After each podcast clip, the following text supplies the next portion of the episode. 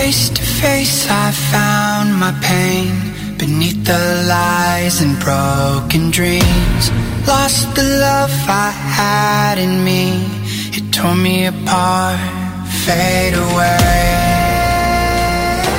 I felt so lost, but I held on to what I had. For what it's worth, if you feel low, just know that you can. Yes, you can. There's life in love that you hold. Rise above and let it glow. Just know that it's never too late to make a change. Fala galera! Começa mais um episódio do Do Grego Podcast. Esse de número 24. E eu sou o Rafael Pavanello e eu já entrei em choque com esse negócio aí de pecar contra o Espírito Santo, viu? Quem nunca, né? Ai, ai. E meu nome é André Lourenço e Deus que me livre de pecar contra o Espírito Santo. é, senão tu tá enrolado mesmo. Como vocês podem perceber, hoje só estamos gravando eu e o André. O Jean, infelizmente, aí foi acometido de uma enfermidade. Ele É, acabou blasfemando o Espírito Santo. É, o Jean já não tem mais perdão, então ele não faz parte. Ô, louco. que isso, que isso. Não, não, é brincadeira. O Jean acabou pegando um resfriado justo na data da gravação aqui. E aí não deu certo pra ele estar gravando com a gente hoje. Vai ser só eu e o André mesmo, então se segura aí que vem treta. Imagina, que isso. Bom, pessoal, pra vocês aí que, novamente, né, eu sempre digo aqui, vocês que viram em nossa vitrine, nosso assunto hoje é a blasfêmia contra o Espírito Santo. Rapaz, esse tema é complexo. É, não, não tanto, né, André? Não, é, não tem, assim, uma complexi- complexibilidade, assim, na questão da análise do texto, mas tem um entendimento muito equivocado no meio da igreja sobre isso, né? Sem dúvida. É, e esse tema, né, a blasfêmia contra o Espírito Santo, ele faz parte, né, de um estudo sistemático, né, faz parte da teologia sistemática. É, você que, que tiver a oportunidade de estudar aí, você vai encontrar ele dentro da matéria de pneumatologia ou alguns lugares chama de paracletologia, né, vai depender aí da, onde você está estudando. Mas a Bíblia nos ensina que o perdão ele é acessível para todos, né? Mas esse perdão especifica, esse pecado especificamente, ele não tem perdão. E a gente vai analisar esse texto daqui a pouco mais calma, né? E olha só, André, tem pessoas, cara, que, que sofrem, tem pessoas que, que vivem atormentadas pelo fato delas acharem que cometeram esse pecado, né, contra o Espírito Santo. Sem dúvida, porque tem gente que às vezes tem, por exemplo, vai em algum tipo de igreja que acontecem coisas que ela não tá acostumada e às vezes ela fica meio assim até de tentar discernir se é alguma coisa de Deus ou não, porque tem medo de pecar contra o Espírito Santo, né? Fala assim, eu vou falar contra uma manifestação que eu não tenho certeza, vai que é do Espírito Santo, né? Pois é. E essa situação, cara, geralmente ela é fruto de, de uma má compreensão do texto bíblico. As pessoas que estão ensinando esse tema, às vezes esse, esse assunto, né, de forma equivocada, elas geralmente elas isolam o texto, né? Elas se esquecem do contexto e aí acabam tirando conclusões erradas do ensino aí que Jesus ensinou, né, sobre a questão da blasfêmia contra o Espírito Santo. Então, olha só, mais uma vez, querido ouvinte, nós vamos ver aqui no do Grego Podcast, né, como a exegese bíblica ela pode ser libertadora, né? A gente já viu outros assuntos que a gente tratou aqui. A gente já falou de como que uma análise é, cuidadosa do texto não precisa nem ser a nível hard, né? Tem uns nós aqui não somos especialistas aí na- nas ligas originais, nada disso, mas um estudo cuidadoso vai, às vezes, pode até libertar o coração de alguém, coração de alguém que esteja aflito, principalmente sobre esse assunto. Então, querido ouvinte, fica aí conosco até o fim para você entender melhor então esse conceito aí da blasfêmia contra o Espírito Santo. Toda blasfêmia que for proferida será perdoada, mas a blasfêmia contra o Espírito Santo não será perdoada nem nesse século, nem no vindouro.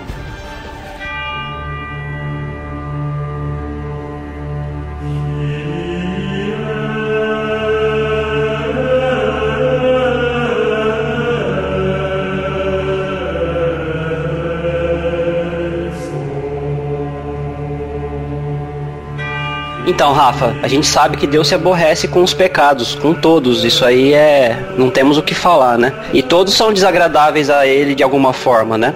Afinal de contas, o pecado a gente sabe que é a quebra da lei de Deus. Só que na sua infinita misericórdia, ele perdoa os pecados daqueles que se arrependem, né? E só que a gente sabe que esse pecado, especificamente, o pecado contra o Espírito Santo, ele não tem perdão. E aí o ideal agora era a gente analisar o texto onde Jesus fala mais especificamente desse pecado. O que você acha? Sim, sim. Vamos abrir lá. Os nossos ouvintes sempre aí que puderem, né, tá acompanhando com a Bíblia na mão. Vai ser importante para poder acompanhar aí a explicação e acompanhar o desenvolvimento aí do podcast. Mateus 12, né, André? Isso, Mateus 12, os versos 31 e 32.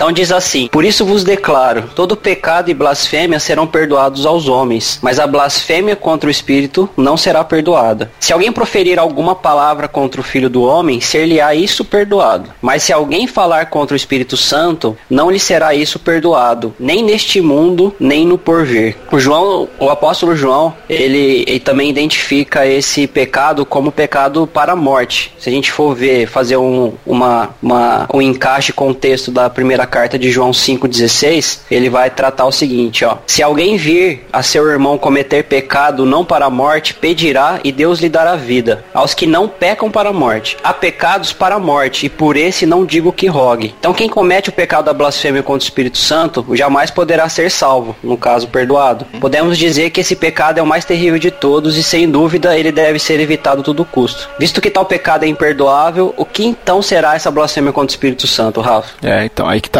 E é importante também, André, eu queria citar aqui o paralelo de Marcos, porque lá em Marcos 3:29, né, o Senhor Jesus lá vai chamar esse pecado de pecado eterno, né? Sim, Veja, é verdade. Nós temos aí, né, ele fala que não, o pecado contra o Espírito Santo não será perdoado. João, como você leu, chama pecado para a morte, Marcos vai chamar de pecado eterno. Mas a pergunta realmente é a que você fez, né? Se é um pecado imperdoável, né, então o que, que será então? Quando é que a gente comete né, essa blasfêmia contra o Espírito Santo? Eu acho que antes de nós é, entrarmos no texto e explicarmos o contexto e definir o que é a blasfêmia contra o Espírito Santo, seria importante que a gente falasse aqui o que não é. Sem né? dúvida, concordo com você. Porque é importante, muitas vezes as pessoas têm algumas atitudes equivocadas, foram ensinadas às vezes de forma errada ou não têm o conhecimento necessário sobre esse assunto ainda, e pode ser que ela ache que cometeu algum ato ou alguma, algum pensamento ou fez algo que pode ter acometido desse pecado. Então acho que é importante a gente começar esse assunto falando do que ele não é primeiro, do que não é o pecado contra o Espírito Santo, depois a gente entra então no que a Bíblia diz aí sobre o que é o pecado contra o Espírito Santo, né? Tanto que, como a gente conversou no começo, é, quem nunca teve essa, esse tipo de preocupação, né? É. De que, poxa, eu vou ficar julgando atitudes ou manifestações dos outros aí, vai que eu peco contra o Espírito Santo aqui, né? Não, é. E aí depois eu não tenho perdão. É, esse,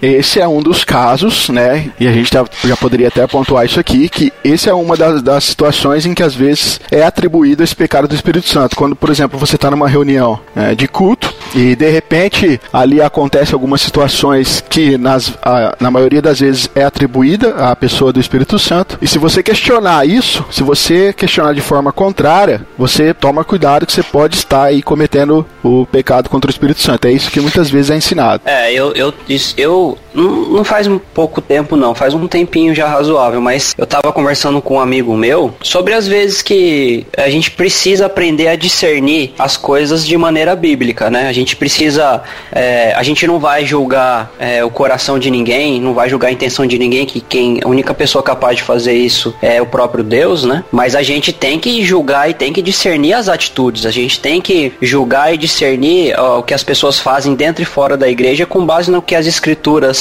é, nos apontam, né? Sim, isso sim. Gente, é um dever nosso fazer isso, né? É, eu não quero e... aqui atropelar a nossa pauta, a gente vai falar desse texto lá na, mais pra frente, mas existe um texto explícito até do, do, do, do, próprio apóstolo João dizendo que nós precisamos sim discernir os espíritos. Sim, entendeu? Isso é claro. é necessário. A gente vai falar disso depois, mas então, não tem como. E aí eu conversando com esse amigo, né? Eu falei para ele falando assim, é, então, a gente às vezes vai visitar alguma igreja assim, que a gente não tá acostumado, e a gente vê algum tipo de manifestação assim, mas a gente não pode julgar, né? E aí eu falei assim, a gente não pode julgar porque a pessoa tá fazendo a aquela manifestação, mas a gente pode julgar de acordo com o que a Bíblia ensina, se tal manifestação vem da parte de Deus ou não. Exato. Se tal manifestação é algo do Espírito Santo ou não. Se tem algo na Bíblia que aponta que um crente ou um verdadeiro cristão, ele é direcionado pelo Espírito para fazer tal manifestação no meio de um culto, né? Uhum. Então muita gente tem justamente isso que a gente está tratando agora é um receio muito grande de, às vezes, até tentar discernir, não, volto a dizer, não o coração da pessoa, não a intenção da pessoa, mas de tentar discernir com base na Bíblia se tais manifestações dentro de um culto elas vêm do próprio Espírito Santo ou não. E aí elas têm um medo terrível de fazer isso, achando que ah, eu não tenho certeza, então eu não vou pensar nisso porque senão eu vou estar cometendo um pecado contra o Espírito Santo, né? Sim. Toda blasfêmia que for proferida será perdoada.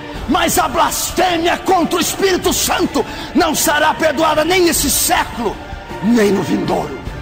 Inclusive, André, eu mesmo, quando eu era mais jovem, né? Quando eu era, acho que até que eu era, pode classificar aí quando eu era mais criança mesmo, eu te, teve um momento da minha vida que eu entrei em choque, como eu disse na abertura, né? E é uma realidade. Eu entrei em choque achando que eu tinha cometido pecado contra o Espírito Santo, cara. Justamente por duvidar de supostas manifestações, sabe? Uhum. E naquele momento eu, nossa, entrei em desespero. Eu falei, não, mas não posso pensar isso, eu não posso pensar isso. E justamente porque eu tinha uma noção equivocada do que é esse pecado. Inclusive, Inclusive, cara, eu queria até falar isso aqui. Eu ouvi uma, uma pregação essa semana e eu vou até citar aqui porque o pastor é conhecido mesmo, então vai embora.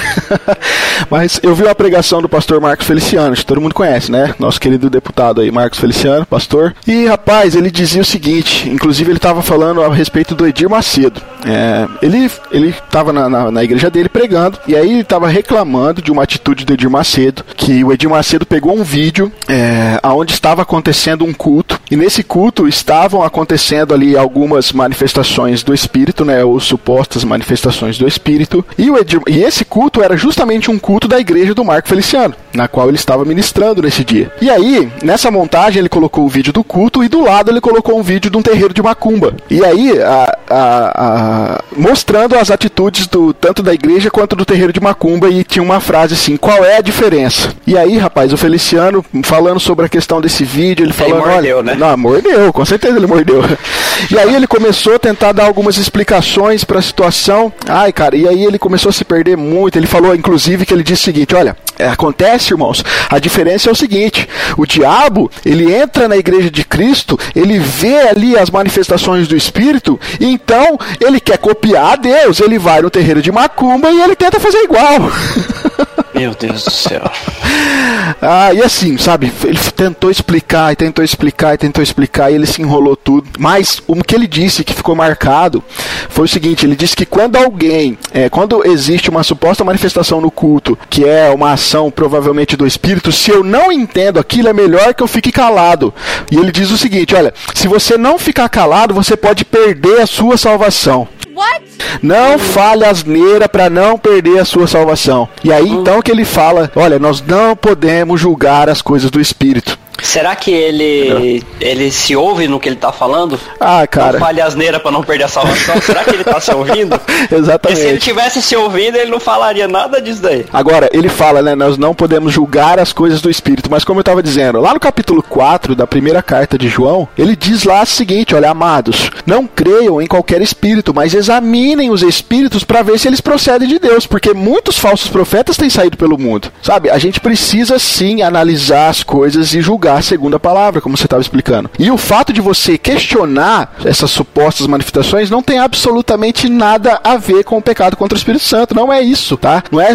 Às vezes as pessoas acham que acontece uma coisa ali ela fala: não, isso aí não pode ser do Espírito, não, isso aí é da carne. Ai meu Deus, não, não, cuidado para não pecar contra o Espírito. Não, o pecado contra o Espírito Santo não é isso, tá? Não é isso. Então, se você está passando por uma situação assim, se você já passou por uma situação assim e você pensa que pecou contra o Espírito Santo por causa disso, esqueça. Esse esse não é o pecado contra o Espírito Santo. Até porque, assim, na minha situação também, quando eu achei que tinha cometido esse pecado, eu na hora eu entrei em desespero, pedindo perdão e me arrependendo. E aí a gente vai explicar, né? Conforme depois a gente for analisar o texto, que o fato de você buscar o arrependimento e o perdão já significa que isso não aconteceu contigo. Não, mas olha, olha, desculpa a brincadeira, uhum. mas olha só a contradição, né? Você achou que cometeu o pecado imperdoável e já saiu e tá pedindo, pedindo perdão. perdão. pois é. como Deus é bom. É, pois é, cara. Ei, Deus é então, maravilhoso. Então, meu querido ouvinte, Mas... se você já passou por essa situação, por essa situação, esqueça, tá? Não é esse o pecado contra o Espírito Santo, não é. E o Feliciano tá totalmente enganado aí novamente. Na verdade, era um sujo falando de um mal lavado, né? É, exatamente. Não Feliciano é um, é um excelente deputado, cara, mas eu acho que ele tinha que escolher o que ele quer fazer. É. O Edir Macedo é um excelente dono de emissora de televisão. Toda blasfêmia que for proferida será perdoada. Mas a blasfêmia contra o Espírito Santo não será perdoada nem nesse século, nem no vindouro. Mas então, então já pontuamos uma questão que não seria o pecado contra o Espírito Santo, certo? Certo. Eu queria pontuar uma outra, se você me permite, meu querido Rafael. Claro, tá, tá permitido. Então, assim, eu também quero pontuar aqui que o pecado sem perdão, a blasfêmia contra o Espírito Santo, não é negar Cristo em alguma ocasião sob pressão. Boa. Né? É, isso é importante tá? também. Então, para ilustrar, vamos dar um exemplo. Imagine assim, Rafa, você é um missionário lá na Índia. Na Índia não, um país perseguido aí que mata, que mata os, os cristãos. Na Coreia do, na Coreia do Norte, se bem o cara que tá bem maciozinho agora, né? Thank you. God bless the United States. Uhum. Vamos. Um país qualquer perseguido aí que não pode dizer que é cristão, que você é preso e depois é degolado. Aí você é um missionário lá, beleza, Rafa? Certo. Aí você tá pregando o evangelho. Que, que você quer dar risada aí? Pode dar risada, não tem problema não, meu. não, não, pode, pode continuar. Então tá. Então você é um missionário em um país perseguido. Uhum. E você tá lá pregando evangelho, tá um monte de gente se convertendo e tal, graças ao Espírito Santo, não a você. Mas aí é, você é preso. Você é preso, você é condenado à morte. E aí, antes de você ser degolado, enforcado, ou seja lá o que, eles falam assim: negue a tua fé que você vai ser solto. E aí você com medo de morrer, porque ninguém tá preparado para morrer, eu acredito, né? Sim. Pelo menos não pensando friamente assim. E aí você, com medo de perder a vida, você nega a Cristo e você imediatamente é solto. Aí você pensa, e agora? Pequei contra o Espírito Santo? Pequei o pecado imperdoável? Eu acredito que não. Uhum. Se fosse assim, o próprio apóstolo Pedro teria cometido esse pecado e não teria sido perdoado. Exatamente. Nem muito menos se, se tornado um dos principais líderes da igreja após a morte de Jesus, né? Pedro não nega uma vez só não, hein? Justamente. e o medo dele, numa ocasião específica, era o medo dele de ser preso mesmo e até talvez de ser crucificado, né? Então, pensando dessa forma, a gente pode levar em consideração que qualquer pecado já é uma maneira de negar Cristo, né? Digo, é. um pecado consciente, né? É, isso é verdade. Porque é, dos momentos que a gente peca, a gente não se importa com, com Jesus e nem leva em consideração que ele pensa na, no momento do nosso pecado, na situação que nos leva a pecar, né? É, se a gente for colocar, sei lá, um, um pecado muito comum às vezes na, na vida dos jovens, né? Eu acreditei que a, que a nossa maior audição. Nossa, como que fala? Como que é?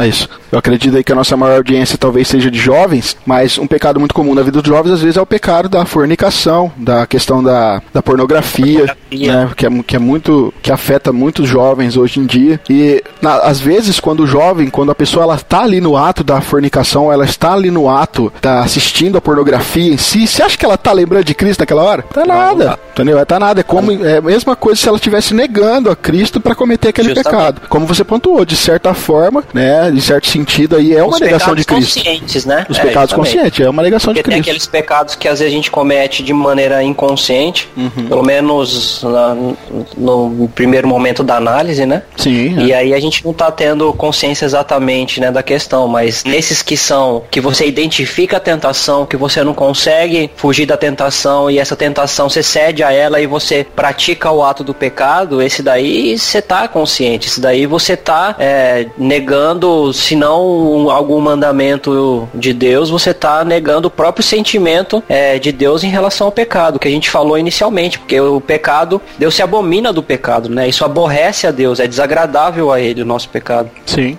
Às vezes a gente não vai né, negar Cristo com palavras, como Pedro fez, mas a gente nega nas nossas atitudes. Né? Isso acontece Sim. muitas vezes. Então pode ser né, que alguém é, que, que aconteça, pode ser que alguém que cometa esse tipo de ato, né, pode ser que ele até esteja cometendo o pecado sem perdão, mas a princípio não é isso, né? Toda blasfêmia que for proferida será perdoada, mas a blasfêmia contra o Espírito Santo não será perdoada nem nesse século, nem no vindouro. Um outro ponto também, André, que acho que é importante nós classificarmos aqui, é que o pecado contra o Espírito Santo também não é né, obrigatoriamente ofender verbalmente o Espírito, certo? Xingar, né? Xingar, é. A gente sabe que tem muitas, muita gente aí profere palavrões, cara. Palavras que são palavras de baixo calão contra Deus, né? Ou contra o Espírito Santo. É, isso não necessariamente também classifica, é que eu, como eu acabei de dizer, pode ser um caminho, tá? Pode ser um caminho. Sim, a pessoa pode estar no uhum. caminho certo para blasfemar contra o Espírito Santo, mas, mas o ato, o ato em si dizer. não quer dizer que é isso. Até porque eu já vi alguns testemunhos, por exemplo, existem, existem muitos satanistas, tem igrejas que são igrejas satanistas mesmo, que eles foram ensinados a dizer palavras ofensivas ao Espírito Santo como se eles estivessem cometendo pecado sem perdão. Ou seja, é. assim, ó, para você realmente ser um verdadeiro satanista, tem que praticar o pecado imperdoável uhum. para que você possa entrar nesse. É, então. Nesse, Agora. Sei lá o que ele é, como é que eles chamam. É, né, sei lá também. Mas assim, é, se fosse assim, então, se esse pecado não, se fosse exatamente o pecado contra o Espírito Santo, isso não haveriam ex-satanistas convertidos, né? Justamente. Que antes praticavam esses atos aí demoníacos contra o Espírito Santo. Se a gente for ver, cara, a gente tem o próprio, o próprio texto lá de 1 Timóteo 1,13 vai dizer que o próprio, ele mesmo diz dele mesmo, né? O apóstolo Paulo vai dizer que ele era um blasfemo. Né? Tá uhum. Escrito assim lá, ó, agradeço aquele que me deu forças, Cristo Jesus, nosso Senhor, que me considerou digno de confiança e me designou para servi-lo, embora eu fosse blasfemo, perseguidor e violento. Então, veja aqui que não, não, não, o ato em si de você proferir palavras né, contra o Espírito em algum momento da sua vida, quando você talvez é, não era um cristão ou quando você estava passando por um momento de uma crise de fé, o ato em si não é o pecado Espírito Santo, como nós já falamos aqui. Pode ser, você pode estar no caminho, né? Mas o ato é. em si também não é esse, né, André? Isso. Então, o próprio Paulo, ele fala lá em 1 Coríntios 6, dos versos 9 a 11, ele vai dar uma lista daqueles que não vão herdar o reino de Deus, né? Uhum. E ele vai dizer, falar especificamente os maldizentes. Sim. Né? Então, assim. Que é o que o Paulo vai acabar exortando a igreja de Corinto para que se arrependa desses pecados, para que eles não caiam nessa, ah, é, nesse caminho, né? De, de, não, de não herdar o reino. Então, você veja que ser maldizente, né? Antes, você falar mal, não é um pecado que classifica aí a blasfêmia, né? Tanto que no versículo 11 do capítulo 6 ele vai dizer: Tal foste alguns de vós, né? Isso. Ou seja, vocês foram algum. Vocês fizeram coisas desse tipo. Alguns de vocês tá cometeram esses pecados aqui, né? Justamente. Então alguns de vocês foram maldizentes, uhum. mas vós vos lavastes e fostes santificados e fostes justificados em nome do Senhor Jesus Cristo e do Espírito do nosso Deus. Então nesse caso, só ser um, um blasfemo, como Paulo disse que foi, ou ser um maldizente, como ele está dizendo que esses não vão herdar o reino, não quer dizer que você não tenha perdão, né? Porque ele está uhum. dizendo que alguns de, de, alguns de vocês, os coríntios, né, cometeram esses tipos de pecado. Então, como a gente está explicando, essa questão de xingar o Espírito Santo ou a Deus ou as coisas de Deus Deus, falar coisas é, impróprias para Deus ou para o Espírito Santo, não caracteriza como o, a blasfêmia contra o Espírito Santo. É isso aí. Apesar, André, de que nós temos uma instrução bíblica de que nós não devemos entristecer o Espírito Santo. Como é que fica isso aí? Sim. Então, se ele se entristece a partir dos pecados, dos pecados que a gente comete, eu também acredito que isso também não é o pecado imperdoável. Uhum. Porque a gente tem vários exemplos de homens de Deus que vão pecar durante todo o longo do, dos escritos bíblicos, né? Por exemplo, Abraão, Davi e Moisés. Vamos citar só três. Uhum. Eles pecaram e certamente entristeceram o Espírito Santo, concorda? Claro. Só que eles são considerados como heróis da fé e eles tiveram seus papéis indispensáveis para cumprir os propósitos de Deus ao longo da história bíblica. Exatamente. Então eles não pecaram contra o Espírito Santo, pelo contrário, eles foram restaurados dos seus pecados e não perderam a salvação. Sim. Lembrando, ouvinte, que o pecado é o pecado eterno, tá? Quando ele é cometido, não tem restauração, não tem salvação. Justamente, então... é um pecado que te impede de ser salvo, ou seja, se para você ser salvo você precisa ser perdoado, esse pecado é um pecado imperdoável. Exatamente. Então não há salvação. Então, se houve restauração, se houve o perdão, é porque o pecado em si ele não foi né? Ele não, foi, cometido. cometido, né? O pecado contra o Espírito Santo. E Rafa, e o que você vai me dizer sobre o suicídio? Hum, hum, hum. Porque Rapaz, esse cê... é bem intenso, né? É, então. Você vê que é, é, a, a, a, até algum tempo atrás aí na internet estava rodando uma discussão ferrenha, cara, sobre isso. Sobre a questão de quem se suicida se é salvo se não é, né? É uma já questão. meu pai já dizia, meu pai já dizia assim, quem se suicida pula de é, pula de cabeça no inferno. Ai, mas olha, André, eu, ah, eu... eu acredito hum. que na, nem o suicídio é o pecado imperdoável. Eu tenho convicção disso, por, justamente por causa do ensino bíblico, né? Que a gente vai ver daqui a pouco e, e os demais textos. Mas a gente tem que ter em mente que tirar a própria vida não é algo tão difícil assim, né? Você não. vê uma pessoa, no momento, às vezes, de um, de um, de um, de um extremo desespero, né? Uma pessoa, um sofrimento tão profundo, uma angústia tão, sabe, tão profunda, pode fazer com que naquela situação ela tire a própria vida, né? Uma, uma situação que às vezes é impensada, às vezes a pessoa ela está com a sua racionalidade tão afetada e pode ser que diante de uma situação extrema ela venha tirar a própria vida.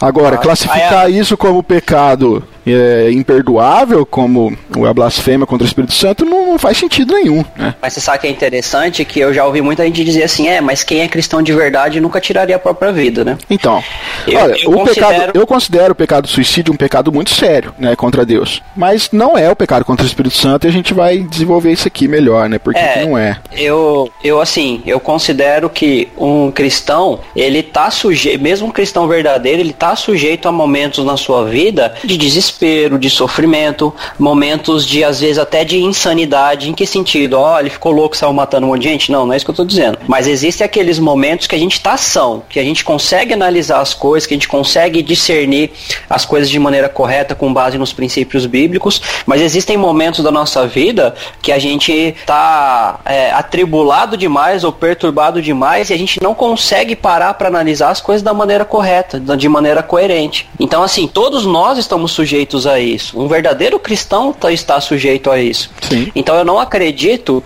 que o fato de que a pessoa cometeu, um verdadeiro cristão não cometeria um suicídio. Eu, eu, eu acredito que é muito difícil disso acontecer, mas que pode acontecer, né? Agora sim, vamos, vamos dar um respaldo bíblico sobre essa questão? Sim. Quem conhece o caso de Sansão? Exatamente. Né?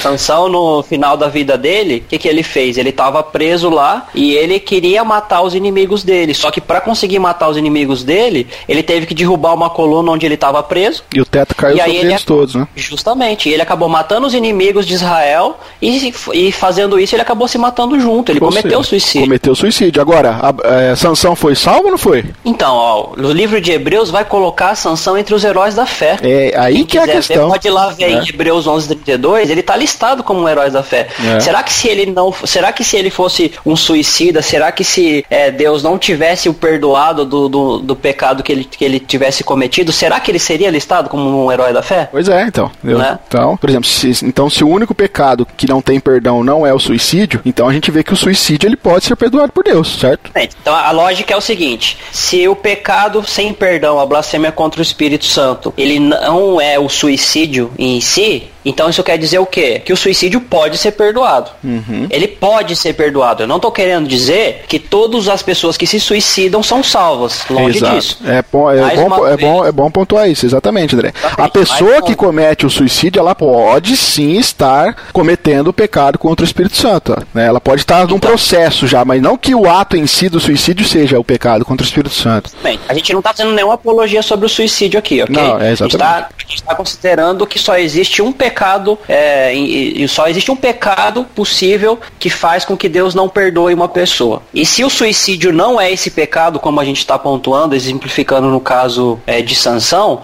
então quer dizer que o suicídio não é a blasfêmia contra o Espírito Santo. Se isso quer dizer que sim, então quer dizer que o suicídio pode ser perdoado. Sim. Tá? Mas o que a gente não está fazendo apologia sobre o suicídio. A gente não está fazendo que qualquer um que no seu sofrimento vai lá e se mate. Longe disso. Uhum. Então, já que a gente está falando biblicamente, a gente vai pontuar o caso de Judas. Judas.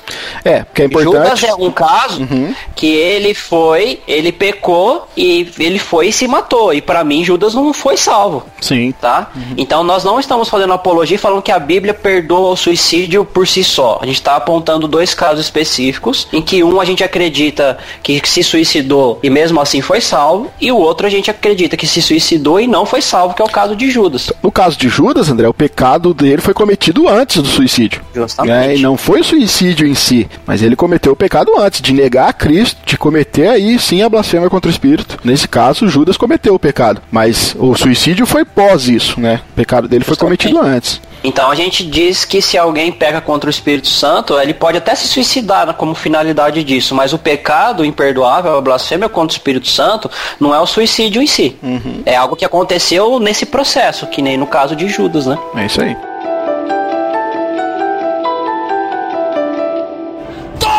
blasfêmia que for proferida será perdoada, mas a blasfêmia contra o Espírito Santo não será perdoada nem nesse século, nem no vindouro.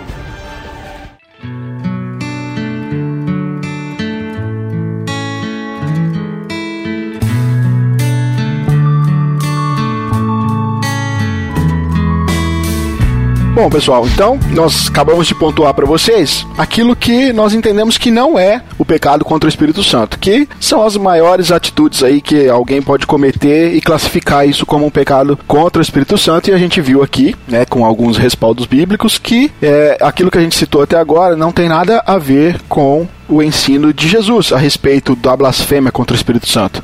Então, para a gente entender o que é o pecado em si, o que é o ato de pecar contra o Espírito Santo, nós precisamos analisar o contexto em que foi dito, né? O texto que a gente leu aqui de Mateus 12, nós precisamos entender o que está acontecendo, em qual situação que Jesus disse aquilo, por que, que ele disse, e aí sim a gente então vai entender o que é realmente a blasfêmia contra o Espírito Santo. Justamente.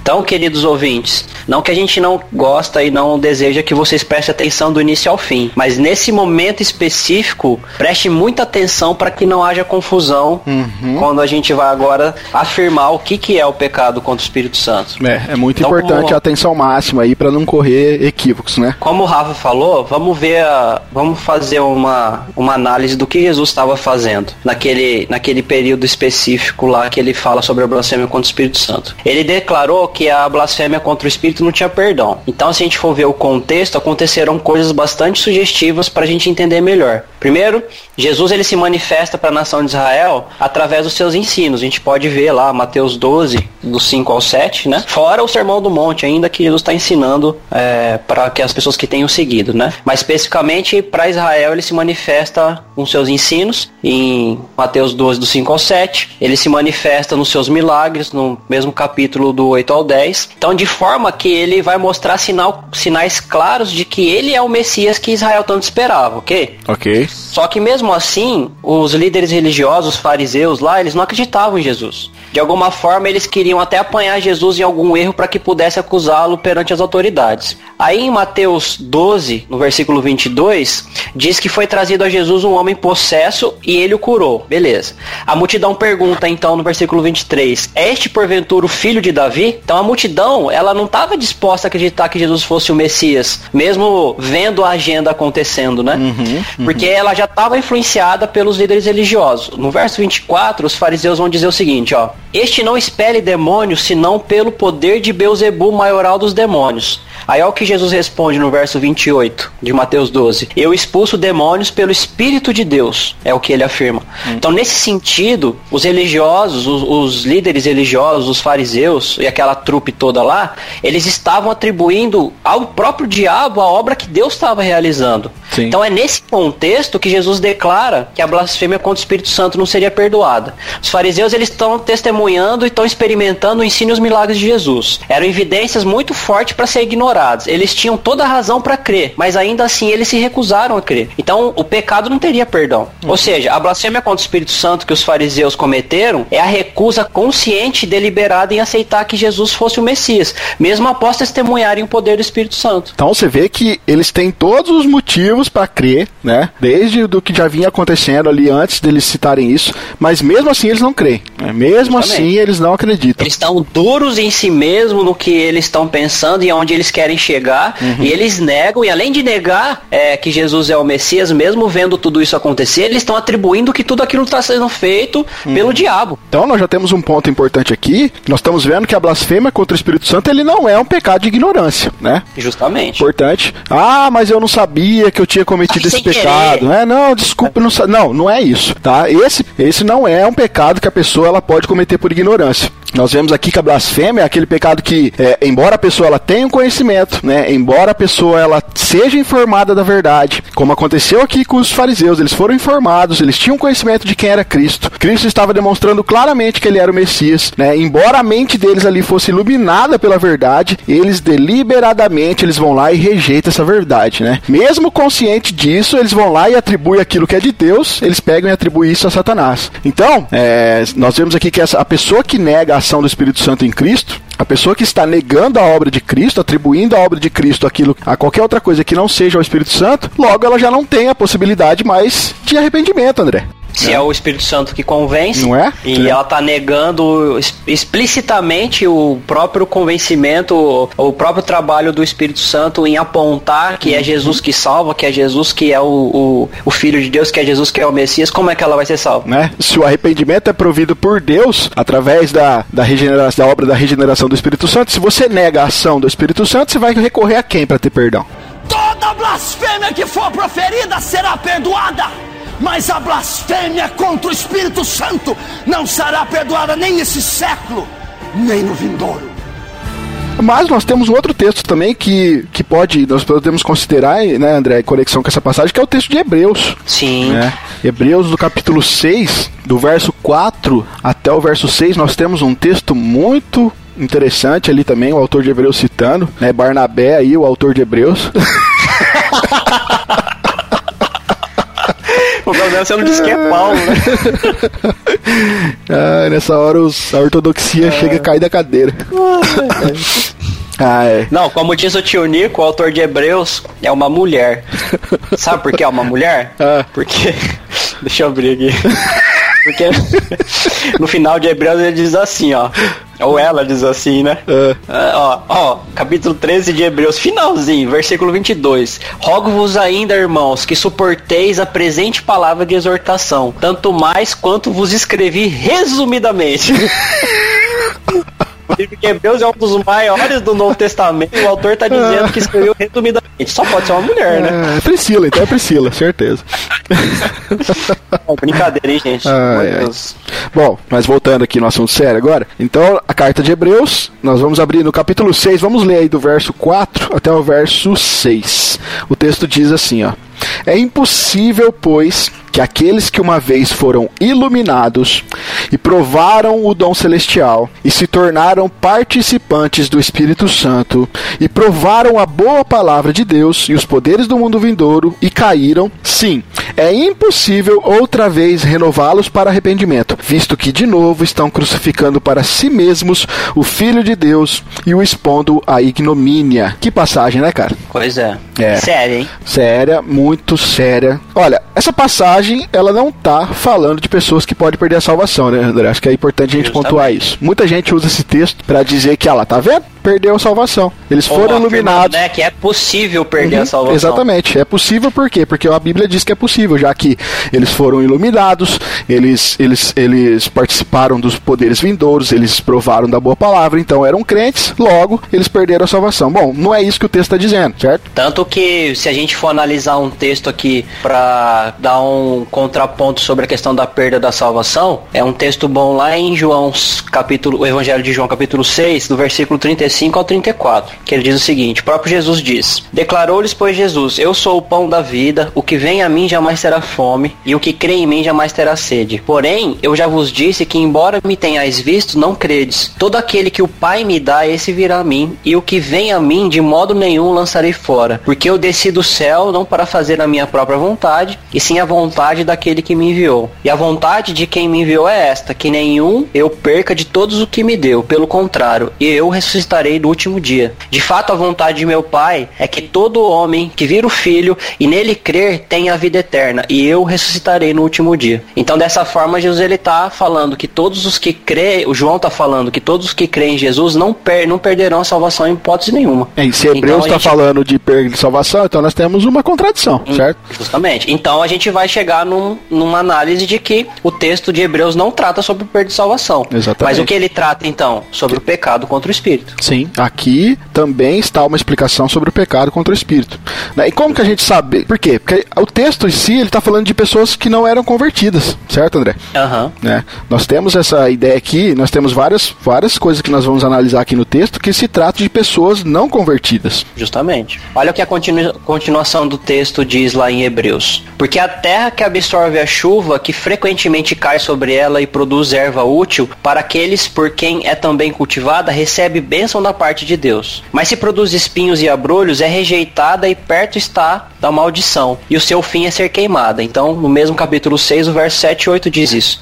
O autor está fazendo uma analogia entre a terra que recebe a chuva e as pessoas que receberam as influências do Espírito. Existem pessoas que são como a terra que recebe muita chuva, absorve a água e produz bons frutos. E existem também as pessoas que são como a terra, igualmente recebendo a chuva, que absorvem a água, mas produzem frutos inúteis. Essa última é amaldiçoada, as que produziram os frutos inúteis. Uhum. Vamos lembrar do que Jesus fala sobre a questão de frutos? Olha lá, que pelos frutos se reconhece a árvore e que toda árvore boa produz bom fruto, enquanto a árvore má produz maus frutos. Isso a gente vê em Mateus 7, dos versos 16 a 20. Jesus falando sobre a questão das árvores, ou sobre a questão dos frutos. Então a gente pode identificar que a árvore má é um não convertido, ok? Ok. Então, o que, que o autor de Hebreus está falando é de pessoas não convertidas que receberam muitas bênçãos de Deus, mas que não se converteram, já que não produziram frutos verdadeiros. Então o autor ainda segue o texto dizendo que em relação aos seus leitores, tinha certeza de que eles possuíam a salvação. Isso ele diz lá no versículo 9 do capítulo 6. Sabe, você não pode só ler o 7 e o 8.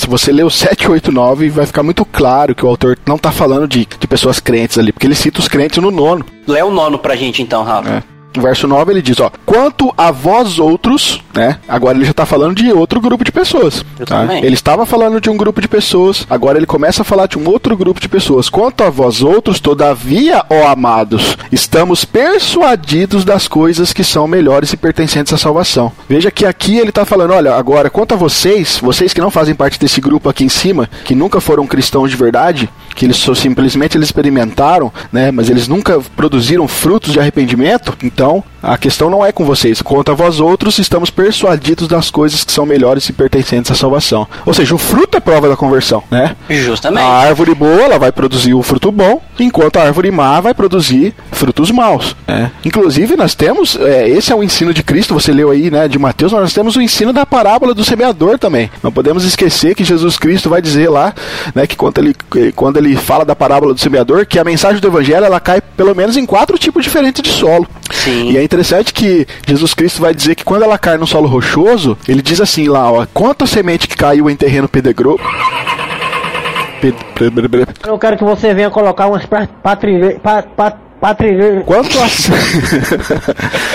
Quanto a semente que caiu em terreno pedregoso, esse é o, é o caso daquele que ouve a palavra e logo a recebe com alegria. Olha que legal. Ele ouve a palavra, ele recebe com alegria, né? Fazendo uma, uma ideia aqui com Hebreus, eles foram participantes do, do Espírito Santo, eles foram iluminados, eles provaram do celestial, provaram a boa palavra de Deus. Mas o texto continua: Todavia, lá em Mateus de novo, né? Todavia, visto que não tem raiz em si mesmo, permanece por pouco tempo. Vejam, são supostos, são cristãos nominais, não são crentes verdadeiros, não houve regeneração. A semente foi plantada, mas a semente não vinga. Tá? É desses tipos de pessoas que Hebreus 6 aqui de 4 a, de 4 a 8 de 4 a 8 está falando. Não são de crentes verdadeiros. Justamente.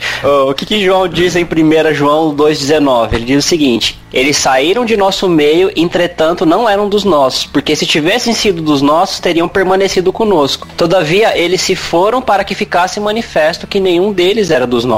Pois, olha só, olha só que texto, cara. Então, veja que texto enfático, né, André, que você acabou de ler. Olha, eles saíram do nosso meio, então eles faziam parte da igreja, né?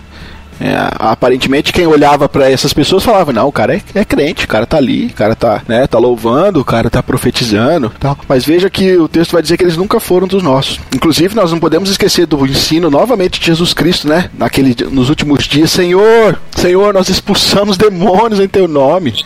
Nós fizemos milagres em teu nome e o que, que, Jesus vai a, dizer lá? A parte de mim que nunca, eu não vos conheço. Nunca te, nunca te conheci. Nunca te conheci. Sai daqui. Veja, Sai reto, Satanás. É. Veja que essas passagens reproduzem muito bem a questão de que existem pessoas no meio cristão que não são cristãos verdadeiros. Não então, são. O que, o que eu entendo que o autor de Hebreus está falando, nesse capítulo 6, só que nos versículos de 4 a 8, como a gente leu, ele está falando de pessoas que experimentam a influência do Espírito Santo, mas não se convertem verdadeiramente e ao rejeitarem a fé pecam contra o Espírito Santo, né? Toda blasfêmia que for proferida será perdoada, mas a blasfêmia contra o Espírito Santo não será perdoada nem nesse século, nem no vindouro. A gente pode até ver um outro texto do próprio Hebreus do próprio Barnabé, ou quer dizer, do próprio autor de Hebreus, que a gente deve levar em consideração, que é Hebreus 10, do verso 26 ao 29. Boa, esse, esse texto também é muito bom. Só antes de você ler, André, eu queria pontuar aqui também, não sei se acho que a gente não falou isso, mas uma das evidências que esse texto aqui está falando de pessoas não convertidas é porque na passagem aqui a gente não vai ver nenhuma referência à conversão delas. Né? Sim, claro. Não, tem, não fala nada sobre regeneração, sobre novo nascimento, nada disso. né? O que nos leva a entender mais uma vez que a passagem não está falando de cristãos convertidos aqui, né? De pessoas convertidas, na verdade. Mas pode Só ler de pessoas que foram de alguma maneira influenciadas, Influenciadas, desfrutaram benefícios daquele meio onde se vivia, onde realmente Deus agia, onde realmente tinha ação do Espírito Santo. Ó, André, eles vamos- até pareciam. Ah, Vamos fazer uma analogia aqui. É, o texto diz de Hebreus que eles experimentaram, deixa eu só ler aqui para não falar errado, ele diz que eles se tornaram participantes do Espírito Santo, certo? sim, Olha, é, nós expulsamos demônios em nome de quem? Em Jesus. nome de Jesus, certo? Nós expulsamos demônios em nome de Jesus. Nós fazemos, é, se Deus quiser operar através de nós curas e milagres, tudo é feito no nome de Jesus. Tá? E nós sabemos que é, tu- aí pelo nós- poder do Espírito pelo Santo. poder do Espírito Santo. Nós não podemos tirar a trindade da jogada aqui, claro. Então veja só, por que que Jesus lá em Mateus vai dizer que muitos fizeram exatamente isso? Eles, eles expulsaram demônios, certo? Eles, Realizaram eles figura- realizaram milagres. Mas Jesus disse que nunca conheceu eles. Não, É exatamente o que o autor de Hebreus está dizendo. Eles foram participantes, mas na verdade nunca foram regenerados de verdade. Foram até usados, foram até, de alguma maneira, puderam até trazer algum benefício pro reino de Deus, mas Uhum. eles nunca nasceram de novo, né? Saul também teve momentos que recebeu o Espírito Santo, né? E não significa que Saul era um crente verdadeiro. Significa que foi salvo, justamente. Vamos analisar então o texto de Hebreus 10, 26 a 29? Vamos lá. Diz o seguinte: Porque se vivemos deliberadamente em pecado, depois de termos recebido pleno conhecimento da verdade, Olha já não resta sacrifícios pelo pecado, pelos pecados. Pelo contrário, certa expectação horrível de juízo e fogo vingador prestes a consumir os adversários. Eu, hein? Sem misericórdia, morre pelo depoimento de duas ou três testemunhas quem tiver rejeitado a lei de Moisés. De quanto mais severo castigo julgais vós, será considerado digno aquele que calcou aos pés o Filho de Deus e profanou o sangue da aliança com o qual foi santificado e ultrajou o Espírito da graça. Olha que o texto Nossa. traz a questão do, do que a gente viu anteriormente, né? Do Você vê, texto você, de vê que é o, Hebreus 6. você vê que é o mesmo esquema, né? É. o mesmo então, a roteirinho pessoa. Então, olha só, a pessoa conheceu a verdade, ela vai, despreza a verdade, ela jamais será salva, é o pecado sem perdão. Então, o pecado contra o Espírito Santo, ela é uma rebeldia que vai contra todos os fatos, uma indesculpável disposição contra Deus, mesmo depois de tudo que se viu e ouviu ao seu respeito. Então, definindo especificamente o pecado contra o Espírito Santo, ela é uma, ele é uma rebeldia completa contra Jesus, que somente é possível depois de conhecê-lo. É, exatamente. Isso é importante. Depois de conhecê-lo, né? Você entende, você conhece, você está a par da verdade e você vai lá e nega, você vai lá e recusa aquilo. Eu queria fazer uma citação aqui, André, do- do- de Louis Birkhoff, quando ele vai tratar disso na teologia sistemática dele, e ele diz o seguinte, ó, ele fala assim: "O pecado mesmo consiste não em duvidar da verdade, nem numa simples negação dela, mas sim numa contradição dela que vai contra a convicção da mente, a iluminação da consciência e até mesmo contra o veredicto do coração. Sabe? Ele está falando não uma simples negação em si. Você acredita naquilo, você sabe que é verdade, mas mesmo assim você não aceita. E ele continua ainda, ó, é imperdoável, não porque a sua culpa transcende os méritos de Cristo, ou porque o pecador esteja fora do alcance do poder renovador do Espírito Santo, mas sim porque há também no mundo de pecado certas leis e ordenanças estabelecidas por Deus e por ele mantidas. E no caso desse pecado particular, a lei é que ele exclui toda a possibilidade de arrependimento, cauteriza a consciência, endurece o pecador e assim torna imperdoável o pecado. Então, Justamente. veja que é, é até, até, por exemplo, quero dar- fazer uma ilustração aqui. Então ela é mais do que um abandono da fé, entende? Sim, é mais do que o abandono da fé, né? Por exemplo, é, você rejeitar realmente a pessoa do Espírito Santo. É, pensa num... Você desfrutou, você desfrutou do que Deus faz, você desfrutou de coisas maravilhosas de benefícios, você desfrutou dos benefícios do Espírito Santo, você viu coisas acontecer, você foi abençoado naquele meio, foi abençoado por Deus, você é, entendeu no sentido é, só, é, sentido, como que eu vou dizer, é, um sentido não técnico, um Um sentido só racional, você entendeu quem Jesus é, o que Jesus faz, que é que Jesus que salva. E mesmo assim, mesmo assim, você rejeitou, você negou, você não quis aquilo, você nega essa fé de uma maneira tão dura e tão tão tão criteriosa, de uma maneira tão forte como os fariseus fizeram com Jesus naquele, naquela passagem que a gente analisou no início. Isso. E fala assim: "Eu não quero isso e eu não tenho compromisso com isso daí ou com esse Deus, né?" E se Jesus fazia o que estava fazendo pelo Espírito de Deus, pelo Espírito Santo, eles estavam negando a ação do Espírito Santo. E a gente precisa fazer uma, uma jogada aqui, André, porque o próprio Cristo disse, né? Ele vai dizer lá em João 16, é, 7, o, capi, o verso 7 e o verso 8, ele diz o seguinte: Olha, mas eu vos digo a verdade, convém-vos que eu vá, porque se eu não for, o Consolador não virá para vós outros. Se porém eu for, eu vou-lo enviarei. Quando ele vier, convencerá o, mundo do pecado, da justiça e do juízo. Então veja que quem nos convence do pecado é quem? O Espírito Santo. É o Espírito Santo. Então, se deliberadamente nós o negamos, nós estamos negando a fonte do nosso perdão, a fonte do nosso arrependimento, certo? Justamente. Como vamos se arrepender se a fonte do nosso arrependimento nós acabamos de negá-la deliberadamente, sabendo disso, sabendo que nós só podemos ter perdão através da operação do Espírito Santo? E da convicção do, de, é, da, da justificação de Cristo, né? Sim, exatamente. Por exemplo, é, você tem um amigo, certo? Esse amigo é um amigão seu,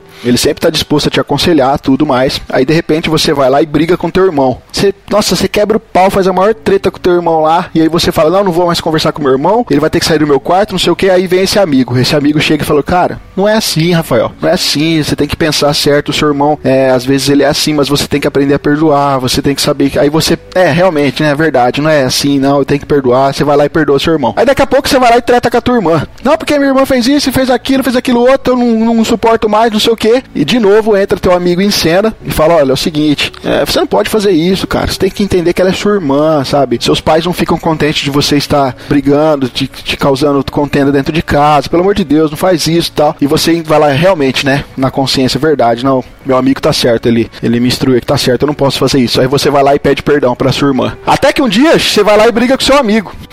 Esse amigo seu conselheiro, você vai lá, treta com ele, briga, briga, pronto, você não tem mais a fonte agora de, de, de, de aconselhamento. Inclusive, a palavra consolador no texto, ela é a palavra grega paracletos, que significa advogado também. Quando João vai falar que Jesus é o nosso advogado lá em 1 João, ele também está citando paracletos, ou seja, a pessoa que te defendia, que te instruía, que te aconselhava, você brigou com ela também, cara. Como é que tu vai agora ter a consciência disso? Justamente. Entendeu? É mais ou menos isso. Quando nós negamos a ação do Espírito Santo, né, negamos a obra de Cristo, tudo isso são fontes da nossa justificação, perdão e arrependimento. Se a gente nega a ação do Espírito Santo, obviamente nós estamos caindo na blasfêmia contra o Espírito Santo e não tem perdão, porque você não tem de onde tirar o perdão. É isso aí. Então, voltando aqui ao texto, né, que nós é o texto original da nossa nossa explicação, Mateus 12, onde Cristo está falando sobre isso, sobre a blasfêmia contra o Espírito Santo. Ali o texto, ele nos apresenta a ideia de que aqueles que cometem o pecado, né, o tal pecado eterno, eles só podem cometer depois que eles tenham conhecimento de Deus, depois que eles tenham conhecimento de Cristo, né? Depois que ele tem um conhecimento da natureza, da influência e das obras do Espírito Santo. Somente essas pessoas que são capazes de cometer esse pecado imperdoável, como a gente já falou aqui. É preciso, o pecado não é inconsciente. Não. Os fariseus aqui no texto, eles tinham todo conhecimento. Eles tinham todos os fatos diante deles e eles atribuem isso a Satanás. Ou seja, eles negaram o poder do Espírito Santo. Eles negaram a Cristo. Eles se rebelaram contra Deus. Logo, eles não têm perdão. E não é de hoje não. A gente, se a gente pegar o, o texto lá de Atos 7:51, quando Estevão vai fazer o discurso dele lá, né, que ele tá ali, ele tá, nossa, ele tá batendo na cara ali dos, dos religiosos, expondo o pecado dos religiosos, até que ele chega no verso 5:1 e ele diz o seguinte, olha, vós, falando aqui para os religiosos, os fariseus, né, vós sempre, sempre resistis ao Espírito Santo, assim como fizeram vossos pais. E aquilo que eles estavam fazendo aqui no texto de Mateus 12 era exatamente isso. Eles sabiam de, da situação, eles tinham conhecimento, mas eles vão lá e resistem à ação do Espírito Santo na vida deles. Esse é o pecado eterno.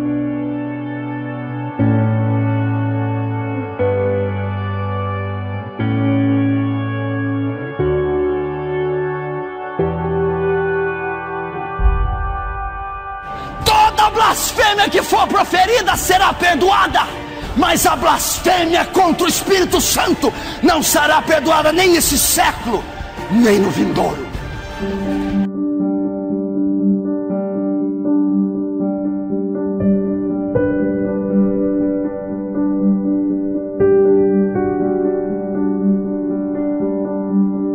Então a gente já viu o que não é o pecado, a gente viu o que é o pecado, e agora eu acho que nada melhor do que a gente nos sentir seguros de que um verdadeiro crente está livre desse pecado, né, Rafa? Isso é verdade, cara. Então, o que garante a nossa segurança em relação a isso, é, a gente pode dizer que um verdadeiro crente, um cristão genuíno, ele não vai nunca cometer o pecado contra o Espírito Santo, né? Porque é Deus quem leva o verdadeiro crente até Jesus e Jesus não deseja perdê-lo de jeito nenhum, como a gente viu no trecho que a gente leu de João 6. Sim. Né? Então, ao que Jesus vai, eu vou reafirmar o que Jesus disse no versículo 24 do capítulo 6 de João. Ninguém pode vir a mim se o Pai que me enviou não trouxer, e eu ressuscitarei no último dia. Lembrando que esse ressuscitar no último dia é, é, é o ápice da salvação, né? Sim. Então, o genuíno crente, ele é uma ovelha de Jesus e ele mesmo disse que não vai, que ninguém pode arrebatar a, as suas ovelhas de suas mãos. Ele vai afirmar isso também em João capítulo 10, dos versos 27 a 29. E existem outros diversos textos que vão tranquilizar a gente a respeito da certeza da salvação, né? Mas olha só, em 1 João, dos capítulo 5, dos versos 17 e 19, diz que o crente ele é guardado para não pecar o pecado da morte. Eu queria, Que André, tra- eu queria até ler esse texto de novo, né? Pode ler, Foi o texto ver. que a gente tratou já, mas olha, eu quero ler a partir do verso 16, né? 1 João 5, 16 em diante, diz assim, ó: Se alguém vir seu irmão cometer pecado que não leva à morte, ore e Deus dará a vida ao que pecou, certo? Já falamos que, até porque se existe um outro pecado aqui pra morte, que nós estamos falando de dois pecados para morte, não existe, né? É só blasfêmia contra o Espírito Santo, certo, André? Então, nós já, já pontuamos que esse texto está falando, né, exatamente dessa questão da, Pecado para a morte é a blasfêmia contra o Espírito Santo. isso. Aí ele continua, olha, refiro-me àqueles cujo pecado não leva à morte. Há pecado que leva à morte, e não estou dizendo que se deva orar por este. Até porque não adianta. né? Aí o 17. Toda injustiça é pecado, mas há pecado que não leva à morte. E aí sim ele vem no 18, olha só. Sabemos que todo aquele que é nascido de Deus, ou seja, todo crente verdadeiro, regenerado pelo Espírito Santo, ele não está no pecado. Eu estou lendo aqui na NVI, querido ouvinte, mas se a gente pegar a estrutura gramatical da frase aqui, no grego mesmo, assim, a melhor tradução talvez seria o seguinte: olha, sabemos que todo aquele que é nascido de Deus não peca. O que o João está querendo dizer aqui é o seguinte: todo aquele que é nascido de Deus, todo aquele verdadeiro crente, ele não peca o pecado para a morte. Tá? Não tem como Tanto ele pecar. seria uma contradição que o próprio João afirma no início dessa carta dele, que aquele que diz que não comete pecado é mentiroso, né? Perfeito, exatamente. Entendeu? Não é que o cristão não peca, ele não peca o pecado para a morte, ele não peca o pecado Justamente. eterno. Por quê? Porque aquele que nasceu de Deus, Deus o protege. Oh, meu Deus do céu. Esse texto é maravilhoso, cara. Esse texto é maravilhoso. Então, a gente já viu que Deus livra eh, a gente do desse mal, né? De pecar contra esse pecado. Olha o que 1 Pedro 1,5 diz aqui, ó. Que mediante a fé são protegidos pelo poder de Deus até chegar à salvação, prestes a ser revelada no último tempo. Então, Deus não permite que a gente peque esse pecado. Que é o próprio Deus que, com o poder dele, ele nos, nos livra e ele nos guarda até. Cadê aqui, ó? Até.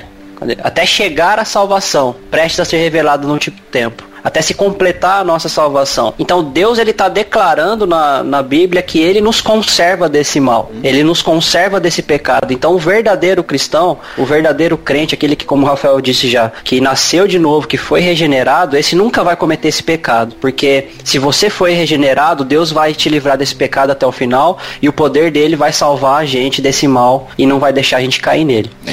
Então, a blasfêmia contra o Espírito Santo não significa perda de salvação, porque a gente não tem como perder algo que Deus nos dá, ok? Sim. Então, o pecado imperdoável é muito mais que um ato de simplesmente abandonar a fé ou um ato de apostasia. O que, que é um apóstata? Um apóstata é alguém que experimentou de alguma forma a fé, mas não se firmou nela. E depois de um tempo ele a abandona e não deseja mais viver com Deus. Essa pessoa, ela nunca foi regenerada, ela nunca nasceu de novo. Ela poderia até estar perto disso, mas não foi. Assim como Judas esteve muito perto do Salvador e muito longe da salvação. Então, assim, o que, que caracteriza um apóstata? É alguém que abandona a fé. Então, imagina que a pessoa, ela, é, ela começou, ela a- a- supostamente se converteu, ok? Supostamente. Supostamente ela foi regenerada. Ela entrou no caminho da fé, ela viveu um tempo no caminho da fé, e ela depois fala assim: ah, não, não quero mais isso não. aí sai da igreja. A gente considera ele como um desviado, ok? Certo. Esse desviado, ele pecou contra o Espírito Santo? Esse desviado nunca mais pode voltar pro caminho da fé? Lógico que ele pode. Justamente, ele pode. Ele não foi regenerado ainda nesse momento, ele pareceu que foi regenerado. Então ele se apostata da fé, ou seja, ele se desvia do caminho. Ele não quer dizer que ele não conheceu Jesus de uma maneira ou ele não deliberadamente pecou contra o Espírito Santo ao ponto de negar veementemente que não quer a Cristo. Ele simplesmente falou assim: "Ah, eu não quero mais isso para minha vida". Ele saiu do caminho da fé, mas ele pode em algum momento da vida dele realmente ser regenerado, realmente nascer de novo e falar assim: "Opa, uma vez eu estava no caminho da fé e eu quero voltar para ele agora".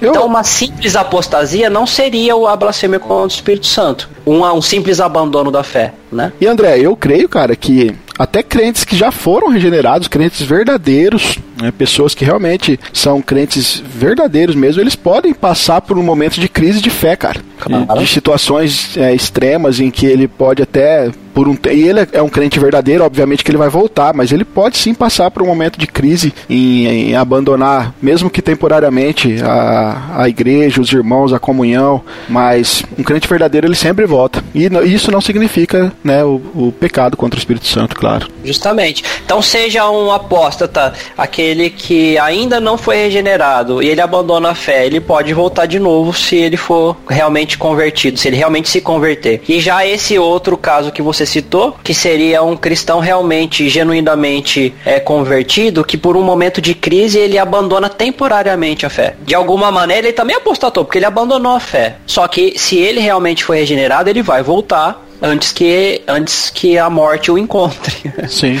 Então, a apostasia não é o pecado contra o Espírito Santo. O pecado contra o Espírito Santo é uma rebeldia total contra a verdade que algumas pessoas demonstram depois de conhecer a verdade e até experimentar muito do seu poder. Essas pessoas, elas Que é o caso de, do próprio Judas que nós já citamos. né? Justamente. Judas, ele provavelmente ele fez milagres, ele expulsou demônios quando estavam Sim. sob a direção de Cristo ali e tudo, mas era um apóstolo, era um, ele foi um dos doze, né? foi um dos doze, exatamente. Mas cometeu, né, o pecado contra o Espírito Santo. Então essas pessoas se rebelam contra o próprio Deus, eles nunca mais voltam e nem desejam voltar a ter comunhão com ele. Então todo verdadeiro crente não precisa temer cometer o pecado contra o Espírito Santo, porque como a gente já viu, o próprio Deus é quem nos guarda disso. Mas isso também não quer dizer que a gente deve é, ser desleixado, deve entrar num comodismo espiritual, porque como a gente também já discutiu, é a continuidade e a firmeza que a gente tem da nossa fé que vai evidenciar a nossa salvação. Sim. É o desenvolvimento do fruto do Espírito, é a vida de santificação. Né?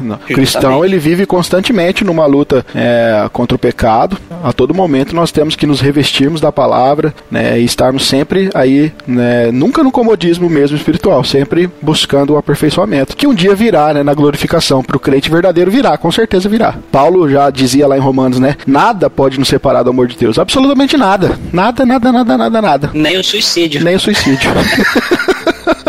Exatamente. Então, querido ouvinte, se você é um daqueles que se torturam, né, pensando ter cometido aí o pecado contra o Espírito Santo, e se você todo dia você ora a Deus, Deus, pelo amor de Deus, eu não queria ter feito isso, me perdoa, tal. Se você tem medo de ter perdido a salvação, se você se sente incomodado por isso, fica tranquilo, tá? Porque esse é um sinal que você não cometeu esse pecado, porque é o Espírito Santo, é o próprio Espírito Santo que está agindo no seu coração, te levando ao arrependimento, te levando aí à necessidade de perdão. É ele que está agindo em você. Amém.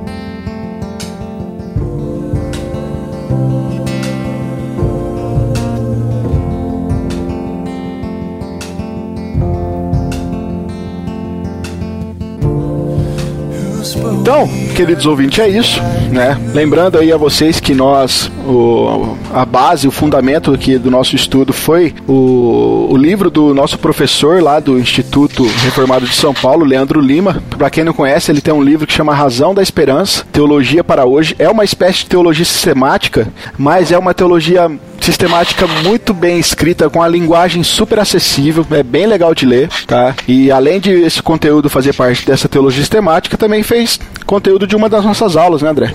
Justamente. Nós no Instituto aí- Reformado de São Paulo. Isso. Aqui no link desse podcast você vai ter aí o acesso a essa teologia sistemática e também ao site do Instituto, caso você tenha interesse aí de estudar teologia reformada, eu recomendo demais. Nós recomendamos muito. Exatamente.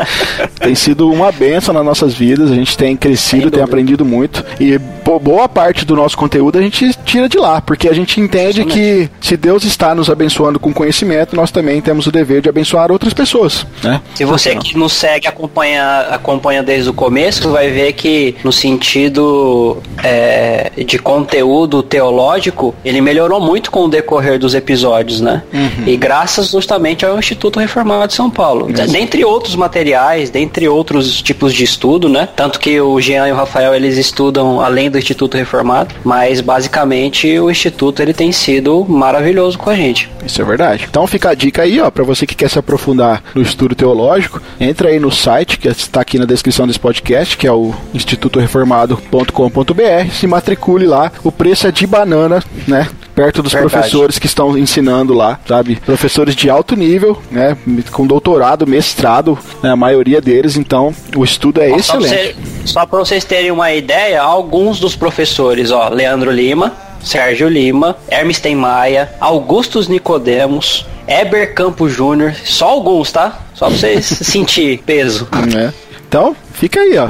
Desculpa você não tem para estudar. E é online, hein? Olha só. Você pode estudar no conforto da tua casa, né? Sentadinho aí na, no teu cantinho, no ar-condicionado. E tendo acesso aí a um conteúdo excelente aí da teologia reformada. É isso aí, André. A gente vai ficando por aqui então. Tem mais alguma coisa a acrescentar? Não, acho que já falamos muito bem sobre o assunto. né? Não se esqueçam que você pode interagir conosco nesse episódio aqui nos comentários do site, tá? Para você que está nos ouvindo pelo YouTube, os comentários também estão aí abaixo, né? Para você que não quer comentar em modo público, você tem o nosso e-mail. Qual que é o nosso e-mail lá, André? Podcast arroba dogrego.com. É isso aí, você pode estar mandando lá sua dúvida, sua sugestão, a sua crítica, a sua colaboração, que com certeza a gente vai estar sempre aberto aqui ao diálogo e às vezes o seu conhecimento pode agregar o nosso conhecimento e nós crescemos juntos aí na graça de Deus. Amém. Então é isso aí, pessoal. Nós vamos ficando por aqui então. Eu sou Rafael Pavanello e eu quero encerrar esse episódio lendo aqui o texto de Romanos, no capítulo 8. Eu vou ler o verso 35 e depois o 38 e 39, que diz assim: Quem nos separará do amor de Cristo?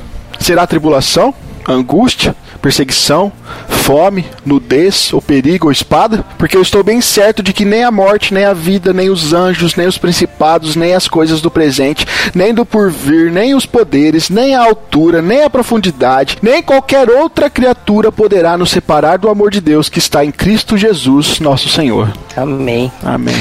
E meu nome é André Lourenço e eu também fico aqui com um texto de Efésios 4, versículos 30 a 32, que diz o seguinte: Não entristeçam o Espírito Santo de Deus com o qual vocês foram selados para o dia da redenção. Livrem-se de toda amargura, indignação e ira, gritaria e calúnia, bem como de toda maldade. Sejam bondosos e compassivos uns para com os outros, perdoando-se mutuamente, assim como Deus os perdoou em Cristo. Amém. Amém.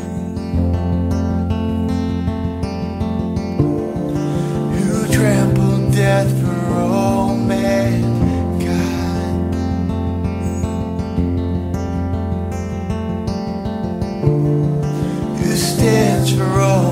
arms stretched wide.